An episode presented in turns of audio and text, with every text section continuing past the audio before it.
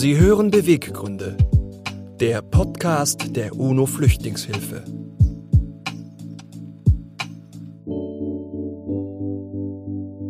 Herzlich willkommen. Wir freuen uns, dass Sie heute bei uns reinhören. Mein Name ist Peter Hohns-Bauer. Ich bin der Geschäftsführer der UNO Flüchtlingshilfe, dem deutschen Partner des Flüchtlingshilfswerks der Vereinten Nationen, kurz UNHCR. Und ich bin Nora Abuon, Journalistin beim WDR und arbeite daneben als freie Moderatorin. Gemeinsam mit Peter Runstruth-Bauer begleiten wir Sie in unserem Podcast Beweggründe. Die UNO-Flüchtlingshilfe ist seit über 40 Jahren in Deutschland aktiv. Gemeinsam mit unseren Unterstützerinnen und Unterstützern mobilisieren wir für die weltweiten lebensrettenden Einsätze des Flüchtlingshilfswerks der Vereinten Nationen. Und in Deutschland unterstützt die UNO-Flüchtlingshilfe Initiativen und Projekte für Geflüchtete. In der zweiten Staffel unseres Podcasts Beweggründe möchten wir mit unseren Gästen über Flucht, die Ursachen, Routen und ihre ganz eigenen Schicksale sprechen. Sie sollen uns helfen, die Geschehnisse weltweit besser einzuordnen. Und heute haben wir einen ausgesprochenen Experten zu diesem Thema zu Gast, auf den ich mich schon sehr freue. Der Sozialwissenschaftler und Migrationsforscher Gerald Knaus ist unser Gast. Herzlich willkommen, Herr Knaus. Hallo, guten Tag. Auch von mir ein herzliches Willkommen, Herr Knaus. Ich gebe mal ein paar Beschreibungen über Sie wieder. Architekt des Flüchtlingsabkommens zwischen der EU und der Türkei, Vorzeigeeuropäer und Ideengeber oder eben ganz einfach österreichischer Sozialwissenschaftler und Migrationsforscher. Das sind nur drei Zuschreibungen. Sie haben Philosophie, Politikwissenschaft und Wirtschaftswissenschaft in Oxford, Brüssel und Bologna studiert, später dann in der Ukraine, in Bosnien-Herzegowina, Bulgarien und den USA gelehrt und geforscht. 1999 gründeten sie mit anderen in Sarajevo die European Stability Initiative, die mittlerweile in Berlin einsetzt und von ihnen geleitet wird, dem Zentrum des modernen Europas, von dem Sie die Welt beobachten, wie Sie Ihren Blog einleiten. Berlin ist demnach Dienstsitz und auch mittlerweile Ihre Heimat geworden? Ja, das war es seit 2000. Ich war dann noch mal einige Jahre in der Türkei, in den USA und in Frankreich, aber bin jetzt wieder hier und ja, das ist derzeit zu Hause. Zu Hause und Verlust von zu Hause, Verlust der Heimat. Fluchtrouten, Fluchtursachen, reguläre und irreguläre Migration, alles Teil ihrer Arbeit, ihrer Forschung, alles hoch emotional und hoch politisch.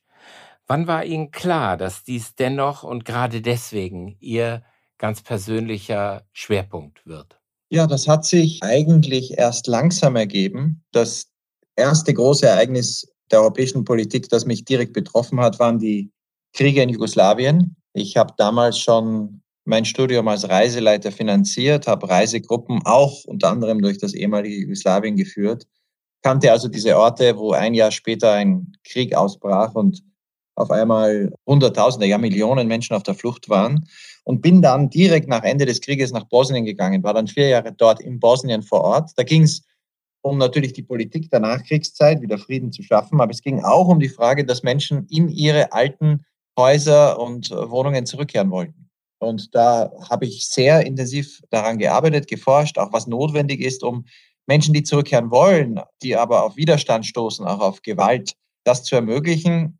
Und aus dieser Erfahrung heraus haben wir dann eben auch eine Denkfabrik gegründet. Da ging es uns zunächst nicht nur um Flucht, es ging um, um Krieg und Frieden in Europa. Wie schafft man es, dass sowas wie in Bosnien und dann im Kosovo nie wieder passiert? Aber die, die Frage, wie man mit denen umgeht, die fliehen müssen, wie das Europa hinbekommt, und auch später dann die Frage, wie man legale Mobilität ermöglicht. Also Menschen es möglich macht, visafrei etwa aus Bosnien, aus Kosovo, aus Serbien, aus Albanien und anderen Ländern auch in die EU zu reisen. Das wurden dann Schwerpunkte der Arbeit von mir und meinen Kollegen. Und seit 20 Jahren haben wir immer wieder mal versucht, da Vorschläge zu machen, auch für die Politik. Flucht spielt ja auch in Ihrer persönlichen Lebensgeschichte eine Rolle. Wie präsent war dieses Thema für Sie in Kindheit und Jugend? Also das war immer irgendwie so im Hintergrund. Ich habe erst als, ich weiß nicht mehr, wie alt ich war, als ich erfahren habe, dass mein Großvater, der starb dann, dass der gar nicht mein echter Großvater war, sondern ein Adoptivgroßvater, weil meine Mutter ihre Eltern verloren hatte. Ihre Mutter wurde erschossen in Berlin. Sie ist in Berlin geboren, war staatenlos, kam dann über Vorarlberg im Westen Österreichs als staatenloses Kind in die Schweiz, ist dann dort in der Nähe von Genf, dort wo jetzt meine Schwester lebt, in einem Heim ohne Papiere geblieben bis zum Rückzug der sowjetischen Truppen aus Österreich. Dann wurde sie von den Vorarlberger Bauern, wo sie als Kind war, adoptiert. Und das waren dann meine Großeltern. Aber ich habe jetzt viel später erfahren, dass ihre Mutter aus Mariupol stammt und eben dann erschossen wurde von den Sowjetsoldaten und dass sie auch gesucht wurde, meine Mutter als Kleinkind, von diesen Soldaten, die sind dann in den Bregenzer Wald nach Vorarlberg gegangen, haben gesagt, hier muss es irgendwo so ein sowjetisches Kind geben. Die muss zurück in die Sowjetunion. Und sie hat sich dann versteckt hinter einem Kasten. Daran hatte sie noch Erinnerungen und eben daran, dass sie von den Vorarlberger Bauern, diesen Bergbauern, wo sie war, in die Schweiz geschmuggelt wurde. Also das war so immer im Hintergrund die Geschichte und meine Mutter hat dann immer, wann immer es Leute gab aus Albanien 1990, jemand, den ich da traf, wie ich Reiseleiter war und der dann geflohen ist, den hat meine Mutter dann einfach mal aufgenommen für ein paar Jahre. Es ist immer wieder passiert und immer aus dem Gefühl heraus, sie war ja selbst auch staatenlos und eigentlich ohne Heimat. Vor dem Hintergrund Ihrer eigenen Biografie und auch der Tatsache, dass Sie selbst in der Ukraine gearbeitet haben, was waren Ihre ersten Gedanken, als am 24. Februar Russland die Ukraine überfallen hat? Ich muss da vielleicht dazu sagen, dass meiner Familie aus verschiedenen Gründen wir immer ein großes Interesse hatten für Russland und für die Ukraine. Also alle meine Kinder haben Russisch gelernt, intensiv. Mein Vater hat Russisch gelernt. Mein Großvater war Kriegsgefangener im Ersten Weltkrieg im damaligen Zarenreich und hatte da anscheinend eine nicht nur unangenehme Zeit, er hat dann seine Tochter Ludmilla genannt und es gibt viele Gerüchte, was er da alles in Russland gemacht haben soll, bis hin zu Verwandten von uns in Kasachstan, die es noch geben soll, die auch Knaus heißen. Also wir hatten da immer ein großes Interesse für Russland. Ich war selbst auch in Moskau am Carnegie-Institut einige Monate Fellow, um zu forschen über Putin und das Wiederaufleben der nationalistischen Mythen auch in den russischen Museen. Das hat mich sehr interessiert, wie hier Stalin wieder rehabilitiert wurde. Und so war in unserer Familie Russland, Russisch immer großes Interesse. Ich war auch in der Ukraine ein Jahr. Ich war auch in Kiew mit meiner Familie. Wir haben dort allerdings Russisch gelernt damals, russischen Sprachkurs in Kiew gemacht. Und als dann der Krieg ausbrach, muss ich sagen, der extreme Nationalismus aus Moskau hat mich weniger überrascht. Das hatte ich in den letzten Jahren immer wieder vor Ort gesehen. Die äh, extrem zynische, extrem aggressive Weltsicht der Menschen rund um Putin, des Kremls, aber auch der Intellektuellen. Ich kam 2009 mal von einer einwöchigen Reise aus Moskau zurück zu meiner Frau und sie erinnert sich heute noch, wie ich damals sagte, ich glaube, es wird mal einen Krieg geben. Weil so wie die Leute dort dachten über Europa, über die Welt, über ihre Nachbarn, das ist das, was wir heute im Fernsehen sehen. Also ein extremer imperialistischer Ansatz. Was die Ukraine betrifft, hatte ich natürlich viele Bekannte in Kiew, aber eben auch in der Westukraine, wo ich gelebt habe. Und so ist das für mich jetzt keine Entdeckung gewesen, dass die Ukraine ja ein mitteleuropäisches Land ist, also ganz nah, näher an Wien der Stadt, wo ich aufgewachsen bin, als die Schweiz. Und dass ein Konflikt in diesem großen Land mit einem Angriff Russlands natürlich ganz Europa betreffen und erschüttern würde. Also das ist dann schon etwas, wo mir relativ schnell klar wurde, auch weil ich nie verstanden habe, dass in Europa der Krieg im Donbass, der ja seit 2014 schon zu sehr vielen Binnenflüchtlingen geführt hatte, nie wirklich wahrgenommen wurde, dass das dazu führen könnte, dass die gleiche Art Kriegsführung, die wir von Putin her kennen, aus Syrien, aus Tschetschenien, eben auch aus der Ostukraine, dass die dazu führen könnte, dass wir sehr, sehr bald Millionen Flüchtlinge haben werden. Und das habe ich dann auch öffentlich auch gesagt, relativ bald. Wenn Putin diesen Krieg so führt wie seine anderen Kriege, dann wird ein Viertel der Ukrainer vertrieben werden. Tatsächlich hat es nur wenige Wochen gedauert und es waren mehr als ein Viertel der Ukrainer aus ihren Häusern vertrieben, im Land und als Flüchtlinge im Ausland. Wenn wir uns jetzt die aktuelle Situation in der Ukraine angucken, dann ist das nach dem Zweiten Weltkrieg, heißt es ja, die größte Fluchtbewegung in Europa. Aber es ist nicht der erste Krieg nach dem Zweiten Weltkrieg. Wir haben auch den Jugoslawienkrieg gehabt. Gibt es da Erfahrungen, von denen Sie sagen, da müssen wir eigentlich Rückschlüsse ziehen, wie wir heute mit dem Schutz und der Sicherheit für Menschen umgehen, die aus der Ukraine fliehen müssen? Ja, vielleicht als Einstieg diese Frage der Kriege in Europa. Wir haben tatsächlich seit 1990, diesem kurzen Moment der Euphorie, der Hoffnung, als alle Staaten Europas, inklusive der Sowjetunion, die Pariser Erklärung verabschiedet haben und gesagt haben, ab jetzt gibt es in Europa keine Konflikte mehr, Anerkennung der Grenzen, Menschenrechte und Demokratie. Wir hatten seit dem Moment, und ich habe es vor kurzem nochmal gezählt, 19 bewaffnete Konflikte oder Kriege. Nur in Europa. Und das bedeutet natürlich in jedem Fall auch Menschen, die geflohen sind. Tschetschenien, Transnistrien, Georgien, Konflikte in Südostanatolien, äh, in der Türkei, auf dem Balkan, natürlich Kosovo, Bosnien und so weiter. 19 bewaffnete Konflikte in diesen letzten drei Jahrzehnten, einen einzigen allerdings in Westeuropa. Der wurde mit dem Karfreitag-Abkommen in Belfast 1998 beendet, also in Nordirland. Alle anderen im Osten oder im Südosten unseres Kontinents. Und die erste Lehre, die ich daraus ziehe, also erstens, Europa war eben in den letzten Jahrzehnten überhaupt nicht friedlich.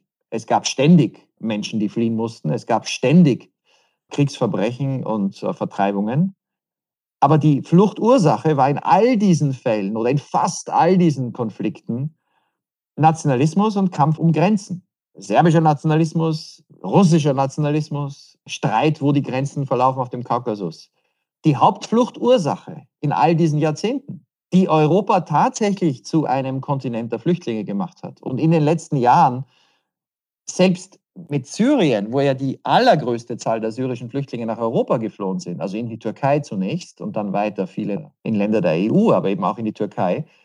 Europa war der Kontinent, der in den letzten zehn Jahren am meisten Flüchtlinge weltweit aufgenommen hat. Und das lag vor allem daran, dass die Konflikte in Europa oder neben Europa, Irak und Syrien, stattgefunden haben. Und die Fluchtursache eben diese ungelösten Konflikte und dieser extreme Nationalismus waren. Und wenn wir das beenden wollen, dann ist eigentlich die große Herausforderung für Europäer heute und Europäerinnen für den Osten des Kontinents, wo eben die nächsten 30 Jahre drohen so zu sein wie die letzten 30 Jahre. Wenn es nicht gelingt, dort das zu schaffen, was wir im Westen geschafft haben, nämlich eine andere Form von Ordnung, durch Kooperation zwischen Demokratien, das Überwinden von Grenzen, Integration, das, was wir mit der Europäischen Union geschaffen haben, nämlich eine Alternative zu dem, was Präsident Putin letzte Woche präsentiert hat als die einzigen zwei Optionen. Man ist entweder ein Imperium oder man ist eine Kolonie. Europa war im frühen 20. Jahrhundert ein Kontinent der Kolonien und Imperien. Heute ist es ein Kontinent im Westen von souveränen Demokratien, die ihre Souveränität freiwillig teilen, und im Osten ein neues imperiales Projekt, das wir heute in der Ukraine sehen. Und daraus folgt für mich, dass man erkennt, wie wichtig letztlich eine politische Strategie ist. Es ist eine Strategie der politischen Einbindung, des Ausdehnens dieser europäischen Erfahrung durch Kooperation, Grenzen unsichtbar durchlässig und dann unsichtbar zu machen und nicht mehr zu etwas, worüber mit Blut und mit Vertreibung gekämpft wird. Der UNHCR hat im Zuge des Ukraine-Kriegs veröffentlicht, dass mehr als 100 Millionen Menschen vertrieben sind. Sie sehen diese Kommunikation kritisch. Warum? Ja, darüber habe ich in den letzten zwei Jahren immer wieder gesprochen, auch in Genf. Und wir publizieren jetzt auch einen neuen Bericht dazu. Ich glaube, ich verstehe die Motivation, mit einer großen Zahl von Vertriebenen an die Öffentlichkeit zu gehen. Die Motivation im Falle des UNHCR ist es, Aufmerksamkeit zu erwecken und Regierungen dazu zu bewegen, etwas zu tun. Also die Botschaft ist, es gibt ganz viele, die sind vertrieben, wir müssen mehr helfen. Ich glaube aber, dass diese Kommunikation, wenn sie so erfolgt, wie sie derzeit erfolgt, mit diesem Gefühl, es sind jedes Jahr Millionen mehr Menschen auf der Flucht, das Problem gerät eigentlich außer Kontrolle. Wir hatten vor ein paar, vor 20 Jahren waren sie, ich weiß nicht mehr die auswendige die Zahl, aber sie hat sich mehr als verdoppelt, als UNHCR seinen ersten Global Refugee Trends Bericht, der hieß damals noch so, 2004 veröffentlichte, da war die Population of Concern, also die Zahl der Vertriebenen, um die der UNHCR sich kümmert, die große Zahl im Bericht, lag unter 20 Millionen weltweit. Und jetzt sind es eben 100. Und was man dazu erklären muss, ist, diese 100 Millionen sind aber nicht Leute, die in den letzten Jahren geflohen sind. Da sind Menschen in dieser Zahl, die sind vor Jahrzehnten geflohen. Die sind in Länder geflohen, die seit Jahrzehnten keine Integrationsperspektive bieten und deswegen diese Menschen auf alle Ewigkeit als Vertriebene oder als Flüchtlinge zählen. Leute, die vor der sowjetischen Armee geflohen sind nach Pakistan oder in den Iran. Leute, also das sind die Enkel äh, oder Urenkel derjenigen, die aus Israel, dem heutigen Israel geflohen sind, 1948. Die werden da mitgezählt. Und das erzeugt zwei Effekte. Der eine Effekt ist, dass man den falschen Eindruck bekommt, die meisten Flüchtlinge sind in den Ländern, das, was wir früher die dritte Welt nannten, also Entwicklungsländer. In Wirklichkeit sind die meisten Flüchtlinge in Amerika, in Europa aufgenommen worden, werden aber dort nur kurz gezählt und dann werden sie integriert. Aber in Pakistan oder auch in China zählt man immer noch die wenigen hunderttausend im Falle Chinas, die vor Jahrzehnten aufgenommen wurden, die werden heute noch gezählt. Und das verzerrt total den Blick. Und es erzeugt auch eine viel größere Zahl als die Zahl derjenigen, die uns wirklich beunruhigen müsste, nämlich die, die in den letzten Jahren geflohen sind, um die wir uns auch konkret kümmern wollen und müssen. Noch ein Beispiel, die größte Zahl, acht Millionen dieser, im letzten Jahr waren es eben 82 Millionen, die der UNHCR als große Zahl in seinem Bericht hatte. Acht Millionen dieser 82 Millionen waren Binnenvertriebene in Kolumbien. Aber äh, um die kümmert sich der UNHCR nicht wirklich, die Welt nicht wirklich, weil viele von denen vor Jahrzehnten geflohen sind. Die sind in große Städte geflohen, Bogotá, Medellin. Die kehren auch nicht mehr zurück. Also der große Konflikt mit der FARC in Kolumbien wurde vor wenigen Jahren beigelegt. Es ist nicht friedlich, das Land, aber es ist absehbar, dass diese, und mittlerweile sprechen die Kolumbianer und andere selbst nur noch von fünf Millionen im Land. Aber UNHCR bleibt weiter bei acht Millionen. Und diese Zahl, fürchte ich, erzeugt einen falschen Eindruck mein Vorschlag für die Kommunikation wäre ein ganz anderer, nämlich zu sagen, wir beschreiben Menschen in Not, die geflohen sind und um die man sich kümmern muss. Wer als Flüchtling aufgenommen wird in Deutschland, um den müssen wir uns nicht mehr kümmern. Um den kümmert sich der UNHCR auch nicht. Das ist zwar eine interessante Statistik, die können wir unterschiedlich zählen, wie lange zählen wir diese Menschen. Aber wer in Kanada, in Deutschland, in Schweden, in den USA aufgenommen wird, ist nicht mehr wirklich das Problem. Wir brauchen ein Verständnis, wo sind Menschen, die vertrieben wurden, in Ländern, die ihnen nicht die menschenwürdigen Bedingungen bieten, denen man helfen muss. Und das ist keine Zahl von 100 Millionen. Das sind vielleicht derzeit in der Welt 15 Millionen. Also die Ukrainerinnen, die jetzt nach Deutschland kommen, die sofort den Status bekommen, die sind zwar statistisch interessant, aber um die muss man sich eigentlich jetzt als UNHCR nicht mehr kümmern. Aber wer in den Sudan flieht, aus dem Südsudan, oder wer nach Bangladesch flieht, als Rohingya aus Myanmar, oder wer vertrieben wird jetzt im Konflikt in Ostafrika, in Äthiopien, das sind oft Menschen, um die muss man sich kümmern. Und mein Vorschlag wäre, die Kommunikation, also die zentrale Zahl, weil man kann ja alle Zahlen nehmen, die zentrale Zahl, jetzt nicht die die Nachkommen der palästinensischen Flüchtlinge oder die, die Vietnamesen, die vor Jahrzehnten nach China gebracht wurden, zusammenzuzählen und zu sagen, das ist die große Zahl, die wird immer größer. Und dann haben viele Populisten ein Geschenk, weil sie sagen dann, seht, die ganze Welt ist auf der Flucht, auf der Bewegung, die kommen alle zu uns. Stattdessen zu sagen, in den letzten Jahren ist die Zahl der Flüchtlinge, die Grenzen überschritten haben, kaum gewachsen, abgesehen von den Ukrainerinnen. In den letzten vier Jahren ist die Zahl der Flüchtlinge weltweit im Jahr 200.000 gewachsen, laut UNHCR, laut den Berichten, laut den Statistiken des UNHCR. Und die meisten dieser 200.000 zusätzlichen Flüchtlinge im Jahr sind die Kinder von Flüchtlingen. Die haben auch keine Grenze überschritten. Das echte Problem, was wir heute haben, ist einerseits, dass es Flüchtlinge und Vertriebene gibt, die wir nicht sehen oder die die Welt nicht wahrnimmt, um die sich keiner kümmert. Und das kann der UNHCR vorstellen. Und zum Zweiten, dass es immer weniger Menschen gibt, denen es gelingt, Flüchtling zu werden, weil immer mehr Grenzen in der Welt mit Gewalt geschlossen werden. Und dann kommen wir weg von dem Gefühl, es bewegen sich unglaublich viele Menschen auf der Welt über Grenzen, denn das ist ja was, was die Populisten uns erzählen wollen, und erkennen 200.000 zusätzliche Flüchtlinge in der Welt im Jahr. Das sind so viele, wie an einem Tag aus der Ukraine nach Polen kamen im März dieses Jahres. Damit würde die Welt eigentlich zurechtkommen müssen. Das Problem wird auf einmal erfassbar. Es wird kleiner von der Zahl, aber das ändert ja nichts am Leid dieser Menschen, denen wir helfen müssen.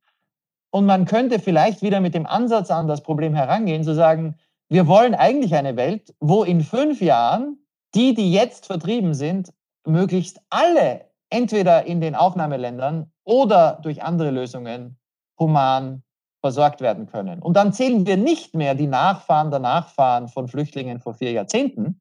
Das ist statistisch interessant. Aber wir konzentrieren uns auf die, die in den letzten 10, 15 Jahren fliehen mussten, die jetzt fliehen müssen.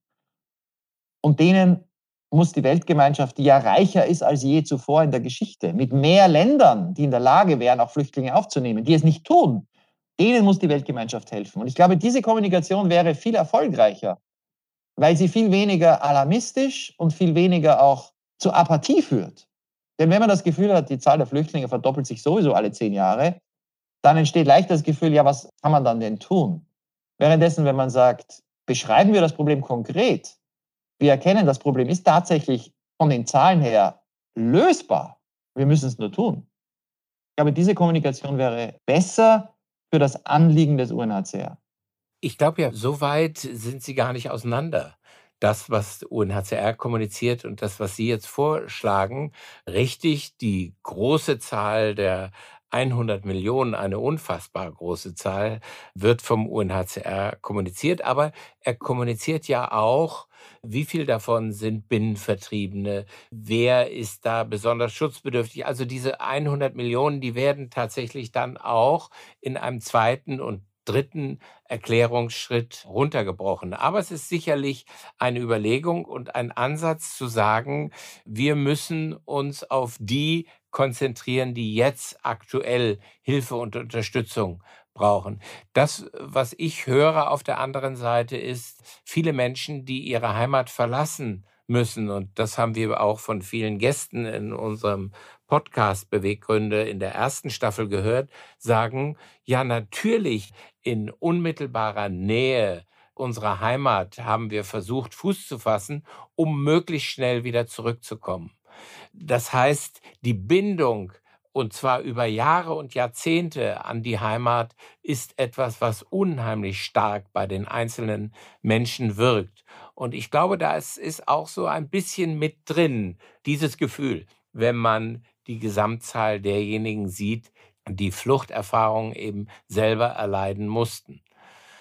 Die große Herausforderung ist ja tatsächlich für jeden Einzelnen, hinter so einer unfassbaren Zahl dann tatsächlich auch die Einzelschicksale und diejenigen zu sehen, die sich hinter diesen Ziffern verbergen. Und da sagen Sie ja auch, das ist äh, notwendig, sich auf die zu konzentrieren, die das jetzt absolut brauchen.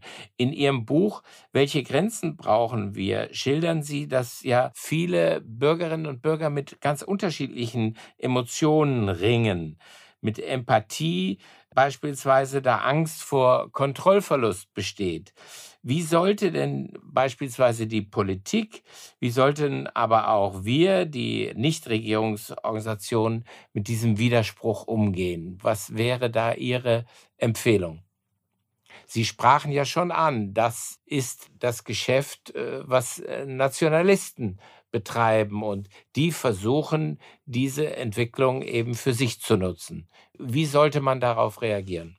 Wenn man die Wirklichkeit, die reale Situation heute betrachtet und sieht, dass ganz wenige Menschen über Grenzen kommen, dann stoßen wir auf das echte Problem, dass heute nämlich die Flüchtlingskonvention und ihr Kernstück, dass diejenigen, die Schutz suchen, nicht zurückgestoßen werden dürfen, dieses Non-Refoulement, Artikel 33 der Flüchtlingskonvention, dass das weltweit dramatisch in Gefahr geraten ist. Also die Tatsache, dass es so wenige Menschen gibt, die über Grenzen kommen, ist ja jetzt nicht ein Grund zu feiern und zu sagen, es gibt weniger Flüchtlinge. Es ist ja eine Beschreibung einer Situation, wo heute kaum jemand aus Afghanistan, kaum jemand aus Syrien, kaum jemand aus vielen afrikanischen Ländern oder vor allem aus dem afrikanischen Kontinent herauskommt. Und das ist ja eigentlich, glaube ich, eine Diskussion, die man viel offensiver führen muss. Ich gebe das Beispiel Afrika. Also die Populisten erzählen uns immer, und manche, die es gut meinen, verstärken das, diesen Klischees. In Afrika erwartet uns ein enormer, schrecklicher Begriff, Migrationsdruck. Die Bevölkerung wird sich verdoppeln, es gibt Kriege, Klimawandel äh, wird die, dazu führen, dass Menschen nicht mehr dort leben können, wo sie leben. Also reale Probleme und das alles ergibt dann eine Situation, wo wie in einem Druckkessel oder in einem Vulkan sich das aufstaut und dann explodiert das irgendwann. Und dann werden ganz, ganz viele Afrikaner fliehen müssen nach Europa. Und das führt dann natürlich dazu, dass dann Populisten, und ich habe in meinem Buch viele zitiert, sagen, ja genau, das wird passieren und darum brauchen wir jetzt unüberwindbare Mauern. Natürlich könnten wir ein paar 10.000 Leute aufnehmen, aber nicht die 40 Millionen, die Viktor Orban oder andere für die nächsten Jahre immer wieder in ihren Wahlkampfreden an die Wand gemalt haben. Jetzt gibt es aber keine 40 Millionen, die aus Afrika nach Europa kommen werden. Es gibt nicht einmal 4 Millionen. Die Zahl der Menschen, die in den letzten Jahren in einem normalen Durchschnittsjahr, und es gab drei Ausnahmejahre, aber über die kann man später vielleicht noch reden, in den letzten Jahrzehnten kommen im Durchschnitt aus ganz Afrika irregulär einige 10.000 Menschen im Jahr nach Europa. Und das unabhängig davon, dass sich die Bevölkerung Afrikas in der Zwischenzeit tatsächlich stark vergrößert hat. Es kommen im Durchschnitt 40, 50, 60.000 Menschen nach Spanien, Italien, Malta, über Marokko, über Westafrika oder über das zentrale Mittelmeer aus ganz Afrika in die EU irregulär. Ein paar Zehntausend. Das ist eine sehr geringe Zahl. Und das Schlimme daran ist, dass von dieser geringen Zahl so viele sterben, dass aber viele Menschen das Gefühl haben, aufgrund der dramatischen Bilder im Mittelmeer, von Menschen, die mit Schleppern ihr Leben riskieren, die dann untergehen, die dann irgendwie gerettet werden müssen, haben viele das Gefühl, sie stehen vor diesem Migrationsdruck. Also es gibt hier eine große, äh, wie das äh, die Rechtspopulisten sagen, Welle von Menschen, die aus Afrika zu uns kommt. Und es stimmt einfach nicht. Wenn man sich anschaut, wie viele der Menschen, die in den letzten 20 Jahren irregulär nach Europa aus Afrika kamen, dann Schutz bekommen in der EU. In den letzten vier Jahren waren die größten Nationalitäten im zentralen Mittelmeer Tunesier, Ägypter, Menschen aus Bangladesch. Viele von diesen sind Menschen, die am Ende keinen Schutz bekommen in der EU, weil sie, weil sie nicht verfolgt wurden. Also das sind nicht die ägyptischen Journalisten, die wenigen, die es schaffen. Das sind vor allem Menschen, die sagen, ich probiere es, ich will eine bessere Situation für mich suchen. Tunesier werden in Tunesien nicht verfolgt. Das sind die, die es übers Meer schaffen. Das heißt, sogar von den wenigen Zehntausenden, die im Jahr über das Mittelmeer nach Europa kommen, sind am Ende nur relativ wenige, die in der UNHCR-Statistik als Flüchtlinge auftauchen. Und das heißt, die allermeisten Flüchtlinge, auch in Afrika, probieren es nicht und schaffen es auch nicht nach Europa. Und damit kommen wir auf eine ganz andere Herausforderung für die Politik. Das heißt nämlich erstens, wie kann man denen, die es nicht schaffen, die in afrikanischen Ländern bleiben, vor Ort mehr helfen? Also wie kann man Uganda helfen, wenn es Leute aufnimmt? Oder westafrikanischen Ländern, die aus den Nachbarländern Leute aufnehmen? Zweitens, wie kann man Flüchtlinge, die wir aufnehmen wollen in Europa, weil wir sagen, wir wollen solidarisch sein, legal aufnehmen? Es gibt aus Afrika derzeit fast keine legalen Wege für Flüchtlinge. Die Zahlen der UNHCR leidet ja darunter. Die Resettlement-Zahlen weltweit sind extrem niedrig und aus Afrika praktisch nicht existent. Also ganz, ganz wenige Menschen, die legal aufgenommen werden. Wenn man erkennt, dass die Zahl der Flüchtlinge, die es legal nach Europa schaffen, extrem gering ist derzeit, dann erkennt man auch, dass Resettlement ein großer Teil der Lösung sein könnte. Also wenn die Europäer jedes Jahr 50.000 Menschen, da würden drei Länder genügen, die sich dafür anbieten, 50.000 Schutzsuchende aus Afrika aufnehmen würden, dann wären das mehr Menschen, als über das Mittelmeer kommen und in der EU so Schutz bekommen. Also wir würden die Zahl der Flüchtlinge aus Afrika, die Europa erreichen und das ohne Lebensgefahr tun, mehr als verdoppeln. Dann kommen wir zum dritten Punkt, nämlich was muss an der Grenze passieren? Und da brauchen wir auch, glaube ich, eine viel pragmatischere, faktenbasiertere Debatte. Da wird emotionalst diskutiert über jetzt, ich weiß nicht, wie viele Leute heute tatsächlich mit diesem ersten Flug, wenn er stattfindet, nach Ruanda gebracht werden. Ich las gestern, es sollen jetzt sieben sein, die auf dieser Liste noch stehen. Einer aus Albanien. Und dann greife ich mir an den Kopf. Also ein Albaner, der irregulär über Frankreich, was ja nun wirklich ein sicheres Land ist. Kein Mensch muss Frankreich verlassen, um Schutz zu bekommen. Kein Mensch. Jeder kann in Frankreich einen Asylantrag stellen und die Chance, Asyl zu bekommen in Frankreich ist größer als in Großbritannien nach den Statistiken der letzten Jahre. Und der fährt dann mit dem Boot über den Ärmelkanal und kommt dann nach Großbritannien. Und anstatt dass sich Großbritannien und Frankreich einigen, dieses Problem der irregulären Migration gemeinsam zu lösen, zu stoppen, etwa, dass Frankreich sagt, wir nehmen jeden zurück und dass dafür Großbritannien legale Wege anbietet. Das wäre die logische Lösung zwischen zwei Demokratien, die beide die Flüchtlingskonvention anerkannt haben. Stattdessen ruft Großbritannien jetzt zur Maßnahme, diesen Albaner und jemand aus dem Irak und jemand aus Syrien nach Ruanda zu bringen. Und die ganze Diskussion geht darum, von NGO-Seite, das ist das Ende des Flüchtlingsschutzes, was ich überhaupt nicht verstehe. Also natürlich sollte Ruanda in der Lage sein, Menschen auch Asyl zu bieten. Das echte Problem ist, dass es eine absurde Lösung ist, die an den Tatsachen, dass wir derzeit täglich im Durchschnitt 80 Personen mit Gewalt von Griechenland in die Türkei zurückstoßen, 80 im Durchschnitt letztes Jahr, ohne jedes Verfahren, totaler Rechtsbruch. Oder dass wir im Durchschnitt wahrscheinlich am Tag, grob überschlagen, 100 Leute haben, die jeden Tag von der libyschen Küstenwache vom Meer zurück nach Libyen gebracht werden, wo wirkliche Folter herrscht. Jeden Tag an die 100 im letzten Jahr. Das wären die Probleme, wo ich glaube, wo wir uns darauf konzentrieren müssten, Lösungen zu finden. Dass Großbritannien jetzt versucht, mit einem Deal, der am Ende wahrscheinlich gar nicht funktionieren wird, etwas zu erreichen, nämlich dass die Leute in Frankreich bleiben und nicht nach Großbritannien kommen, dass das aber nicht im Zentrum der Debatte stehen soll über die Zukunft von Non-Refoulement, das ist mir in den letzten Tagen wieder bewusst geworden. Wir führen hier sehr symbolische, sehr, sehr ideologische Debatten. Es ist kein Verstoß gegen die Flüchtlingskonvention, jemanden aus einem Land in ein anderes Land zu bringen, solange dort die Menschenrechte gewahrt sind und eine Chance besteht auf Asyl. Das ist noch kein Verstoß gegen Non-Refoulement. Es ist ein Verstoß gegen Non-Refoulement, was wir in Kroatien sehen, an der Grenze zu Bosnien, in Griechenland, an der Grenze zur Türkei, in Polen, an der Grenze zu Belarus und indirekt natürlich auch in der Kooperation mit Libyen. Das sind die echten Skandale, weil das gefährdet den Kern der Flüchtlingskonvention. Und das ist leider nicht nur in Europa, sondern weltweit mittlerweile fast die Norm geworden an Grenzen. Wiewohl der UNHCR ja diese Möglichkeit, Schutzsuchende nach Ruanda zu fliegen, sehr scharf kritisiert hat und deutlich gemacht hat, dass damit natürlich auch der Kern des Flüchtlingsschutzes betroffen ist und man ja auch weiß, dass Ruanda, sagen wir mal, was die politische und demokratische Stabilität betrifft, mehr als ein Fragezeichen hinterlässt. Ja, aber da darf ich eine Frage stellen, wie, wie Sie das verstehen. UNHCR bringt aus Libyen Menschen nach Ruanda, Schutzsuchende. Also das ist okay. Das versteht man, weil in Libyen ist die Lage katastrophal. Aber man muss ja dann auch hoffen, dass dann die Lage für die, die aus Libyen nach Ruanda gebracht werden, dass dann dort auch die Ressourcen bereitstehen, dass diese Menschen dort menschenwürdig behandelt werden.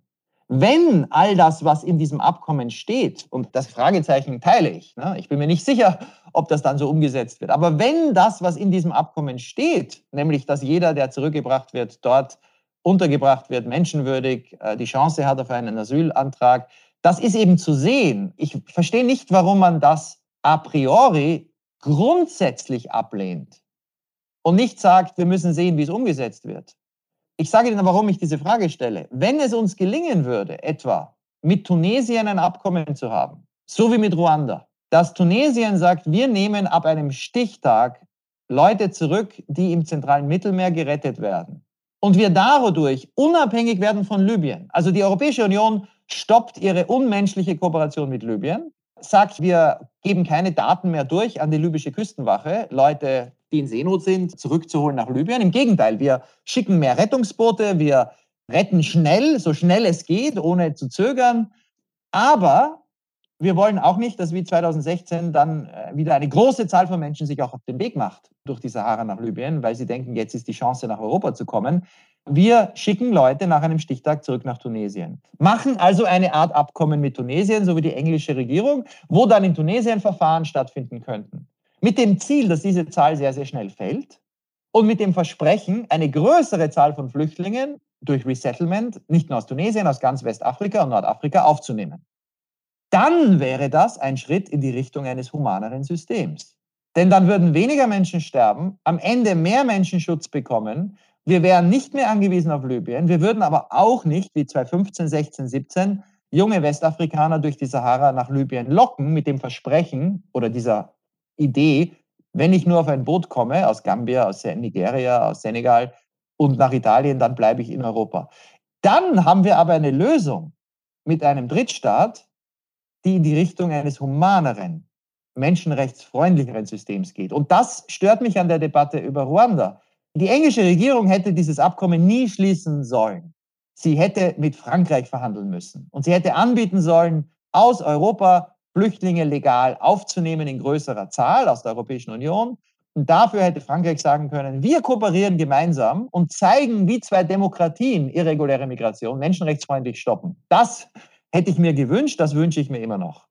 Aber das Prinzip, jemanden in einen Drittstaat zu bringen und dann zu versprechen, dort die Menschen gut zu behandeln, da verstehe ich nicht, warum der UNHCR, der das vor zehn Jahren noch selbst gelobt hat, in einem Abkommen zwischen Malaysia und Australien, als es darum ging, eben diese schreckliche Nauru-Manus-Politik, wo Leute auf Inseln gebracht wurden, wo sie sehr schlecht behandelt wurden, zu ersetzen durch eine Politik, wo Australien das gemacht hätte, was Großbritannien jetzt vorschlägt, nämlich jeder, der ab jetzt mit einem Boot kommt, wird nach Malaysia gebracht. Dort gibt es aber Asylverfahren und die hätte sogar der UNHCR gemacht.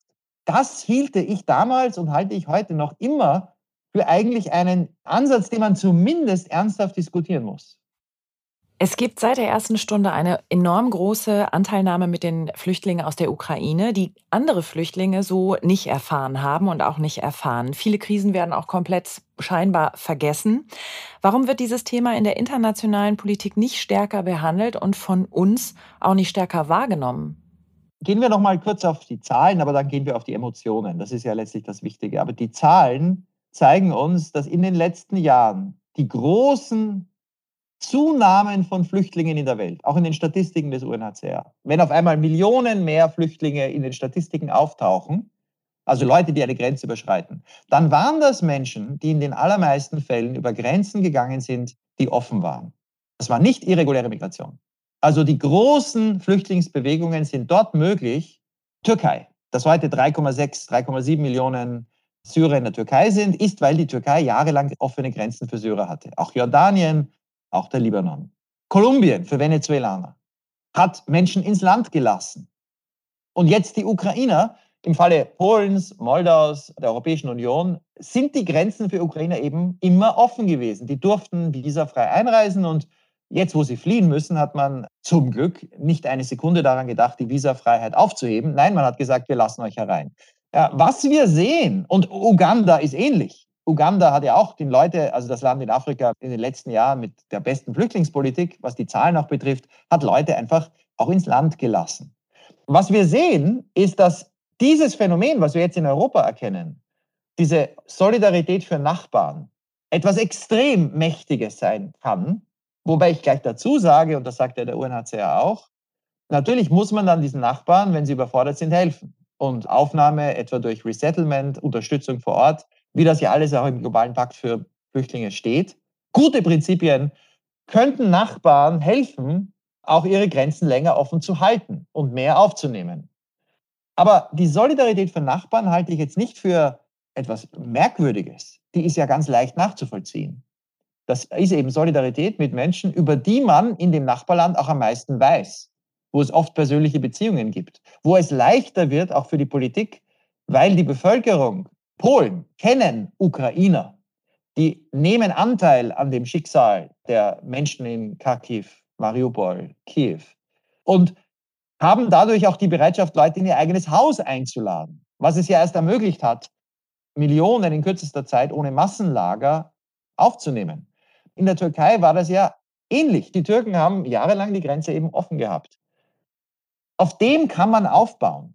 Das heißt, was wir eigentlich bräuchten in der Welt, ist ein System, wo wir mehr Länder dazu bringen, die, die fliehen müssen, aus Nachbarländern aufzunehmen. Warum schaffen wir es nicht in Asien, eine breitere Allianz zu finden von Staaten, um Schutzbedürftige aus Afghanistan aufzunehmen? Warum sagt nicht Malaysia, wir sind auch Muslime. Wir haben auch bei uns ein anderes Verständnis von Frauenrechten als in Afghanistan, die Taliban.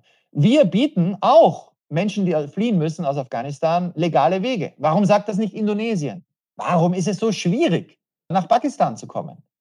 Ich glaube, wenn wir es schaffen würden, die Solidarität von Nachbarn und die Unterstützung der Weltgemeinschaft für Nachbarn auszubauen, würden wir einerseits mehr Flüchtlingen Schutz bieten, andererseits wäre es politisch auch einfacher und drittens würde dann die Zahl der Menschen, die irregulär weiterziehen, weil sie in den Nachbarländern keine Versorgung finden, weil sie dort eben keinen Schutz haben oder keine menschenwürdigen Bedingungen, die würde dann auch weiter sinken. Also eine Kombination von Unterstützung für Erstaufnahmeländer, wo die Bereitschaft oft größer ist, verbunden mit legalen Wegen aus Erstankunftsländern und anderswo, wo Leute eben keinen Schutz finden, wäre eigentlich das, was wir für die Welt brauchen. Und dann stellt sich die große Herausforderung, wie bringt man neue Länder in dieses System hinein?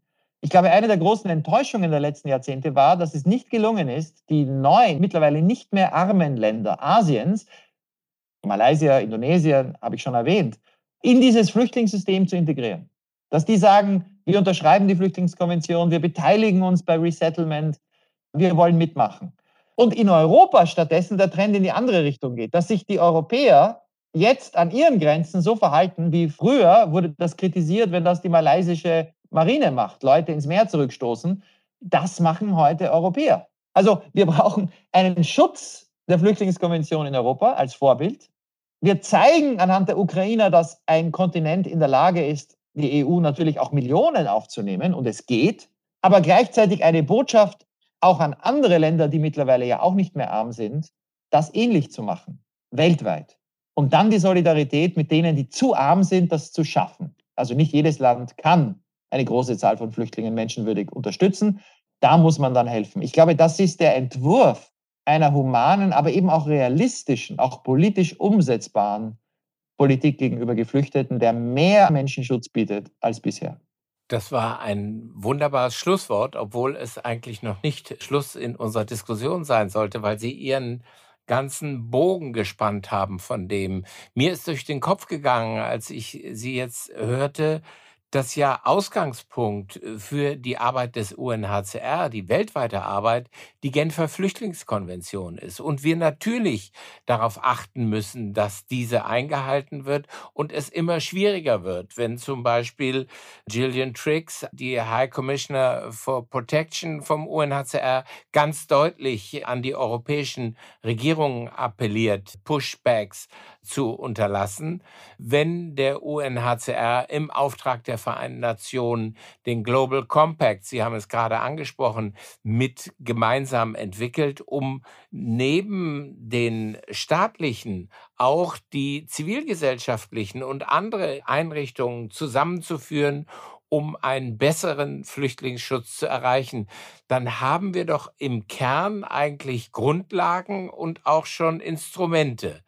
Sie selber haben mal gesagt, die Genfer Flüchtlingskonvention ist aus Ihrer Sicht etwas, was im Moment im Koma liege. Wenn man sich die Politik anguckt und die Entwicklung nur hier allein in Europa, dann hört man natürlich von vielen auch sehr nationalistischen Regierungschefs, dass das, was damals in der Genfer Flüchtlingskonvention verabredet wurde, schon fast zu viel ist oder viel zu viel ist und man deswegen froh sein muss, dass es eigentlich diese Vereinbarung gibt und sie ergänzt wird beispielsweise durch so etwas wie den Global Compact. Ja, also ich bin ein hundertprozentiger Verfechter und Verteidiger der Flüchtlingskonvention, weil er, glaube ich, diese Intuition dass man Menschen eben nicht, wie das ja viele heute noch weltweit machen und wie das die Europäer ja immer auch gemacht haben in der Vergangenheit. Die Juden aus dem Dritten Reich wurden ja auch aus Demokratien wie Belgien, den Niederlanden und dann der Schweiz zurückgestoßen, dass man das nicht mehr machen darf. Also dass Menschen, die Schutz suchen, nicht zurückgestoßen werden dürfen. Das, glaube ich, ist auch intuitiv sehr leicht verständlich. Das Problem ist die Strategie, das zu verteidigen. Und da, glaube ich, brauchen wir wirklich eine viel grundsätzlichere Diskussion ich glaube auch in Genf, auch beim UNHCR und bei den anderen Organisationen, die sich um das Thema kümmern. Was wir derzeit machen, funktioniert nicht gut. Also ich glaube, die Kombination aus einer Botschaft, es sind immer mehr Menschen in der Welt auf der Flucht und gleichzeitig sehen wir, dass immer mehr Grenzen mit Gewalt geschlossen werden, auch von Ländern, die früher die Flüchtlingskonvention schon lange mitgetragen haben. Und dass immer weniger Resettlement stattfindet und dass die Zahl der Länder, die sich dabei beteiligen, nicht wächst. Ich glaube, diese Kombination sollte uns dazu führen zu fragen, viel grundsätzlicher, wie können wir das in der Welt der Politik, wo wir Leute und Bevölkerungen und Mehrheiten ja auch überzeugen müssen, besser umsetzen? Und da komme ich, glaube ich, wir haben es schon angesprochen, zu dieser Frage, Wie kann man etwa irreguläre Migration stoppen, reduzieren? Die ist ja tödlich.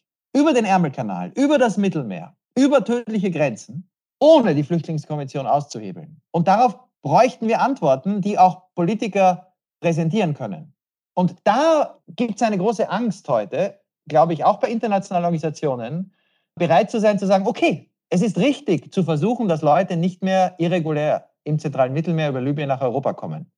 Aber unser Vorschlag, wie man das erreichen kann, der ist der und der. Und ein Beispiel, die deutsche Ampelkoalition hat einen Koalitionsvertrag, wo genau diese Frage zentral steht. Wenn der Koalitionsvertrag umgesetzt würde, dann wäre das großartig, dann würden weniger Menschen sterben, weil die Ampel sagt, man will mehr Seenotrettung, keine Rückführung in Staaten, wo gefoltert wird, also nach Libyen geht da nicht.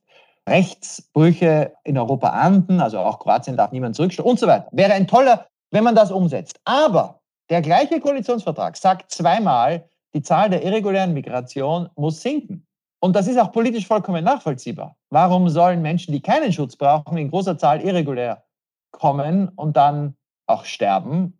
Und dann, wenn sie aber kommen, bleiben sie trotzdem. Weil Rückführungen, das wissen wir alle seit Jahrzehnten, nur sehr begrenzt funktionieren und auch immer menschliche Konsequenzen haben. Also, was könnte UNHCR mit der Ampel, mit anderen in Europa, welchen Dialog bräuchten wir? Wie man irreguläre Migration reduziert und wie man reguläre Wege wirklich jetzt konkret ausbaut. Und ein Land wie Deutschland ist ein, ein Schlüsselland. Ich glaube aber auf diese erste Frage, wie man die irreguläre Migration reduziert, trauen sich viele, die sich mit Flüchtlingsschutz beschäftigen, keine Antwort zu geben. Weil ja letztlich auch viele NGOs, die es gut meinen, letztlich für offene Grenzen plädieren. Also die wollen eigentlich niemanden je zurückschicken. Und die Antwort ist eigentlich egal, aus welchen Gründen jemand kommt. Man sollte es nie stoppen. Und da sehe ich eine Falle für die Politik. Denn es gibt keine Demokratie der Welt, die einfach offene Grenzen hat. Auch Kanada hätte keine offenen Grenzen, wenn sie nicht die Leute, also sie, sie schicken die Leute nach Amerika zurück. Die USA machen unter Joe Biden mehr Pushbacks als unter Trump. Ganz Asien, ich habe schon erwähnt, alle Grenzen sind dort mit Gewalt geschlossen oder fast alle. Das heißt, wir haben eine Situation, wo wir erkennen müssen, irreguläre Migration, auch in kleinen Zahlen, erzeugt politisch viel mehr Effekte als eine ganz große Zahl von Ukrainerinnen, die legal über die Grenze kommen. Ich glaube, da liegt ein Schlüssel für eine Diskussion, wie wir zu mehr Flüchtlingsschutz kommen. Wir müssen mit Nachdruck legale Wege ausbauen. Dafür muss man sich einsetzen. Und wir müssen mit Nachdruck dafür sorgen, dass wo Flüchtlinge es schon geschafft haben, dass sie dort so behandelt werden, wie die Konvention es vorsieht. Aber wir müssen die irreguläre Migration von Menschen, die am Ende gar keinen Schutz brauchen in Europa, aus verschiedenen Gründen, die müssen wir human reduzieren. Und das bedeutet strategische Rückführungen nach Stichtagen und Partnerschaften. Und ich komme auf einen Begriff, der, glaube ich, diese ganze Debatte zusammenfasst, den ich für extrem problematisch halte. Dieser Begriff der Externalisierung. UNHCR hat vor kurzem wieder gewarnt vor Externalisierung. Aber ist Externalisierung wenn ich mit einem Land ausmache, ich kann Leute dorthin zurückschicken und sie haben dort Asylverfahren. Das gleiche wie das Zurückstoßen oder die Kooperation jetzt mit Libyen. Also wäre das, was ich vorschlage für Tunesien, genauso rechtlich ohnehin, rechtlich wäre es etwas anderes, aber auch moralisch, genauso bedenklich wie das, was wir derzeit haben an der Außengrenze, die Kooperation mit der libyschen Küstenwache? Ich glaube nicht. Und dieser Begriff der Externalisierung erzeugt den Eindruck, jede Form von Kooperation, die irreguläre Migration reduziert, ist problematisch. Und damit begibt sich aber die gesamte Community, die gesamte Gemeinschaft der Migrationsforscher, der NGOs und zum Teil auch der UNHCR in eine Sackgasse. Und steht neben der Debatte, die im dänischen Parlament, im deutschen Parlament, im französischen Parlament geführt wird oder unter den EU-Innenministern, wie reduzieren wir irreguläre Migration, wo wir wenn wir uns um die Flüchtlingskonvention sagen müssten, nicht so wie jetzt, aber es gibt andere Wege, die sind aufwendig, aber es ist es wert, denn es geht um die Menschenwürde. Aber es ist möglich, irreguläre Migration anders zu reduzieren. Und das war ja der Versuch der EU-Türkei-Erklärung, zu sagen, wir helfen der Türkei, wir schicken Leute nur nach Verfahren zurück und nicht so wie heute einfach durch Pushbacks. Wir nehmen aber auch Leute auf. Und es ist kein Wunder für mich gewesen, dass die zwei Länder, die das damals vorangetrieben haben, nicht Deutschland und die Türkei, die Länder waren, die am meisten Flüchtlingen in der Welt Schutz geboten haben. Also Deutschland als Industrieland und die Türkei als Land weltweit. Herr Knaus, ganz herzlichen Dank für Ihre tollen Impulse, die die Debatte bereichern und an der wir natürlich gemeinsam mit den Kolleginnen und Kollegen weiter arbeiten müssen. Denn eins ist klar, das, was an Schutz und Sicherheit zu bieten ist, das muss auch geboten werden für diejenigen, die Schutz und Sicherheit tatsächlich auch bedürfen. Ganz herzlichen Dank für dieses Gespräch. Danke Ihnen. Dankeschön.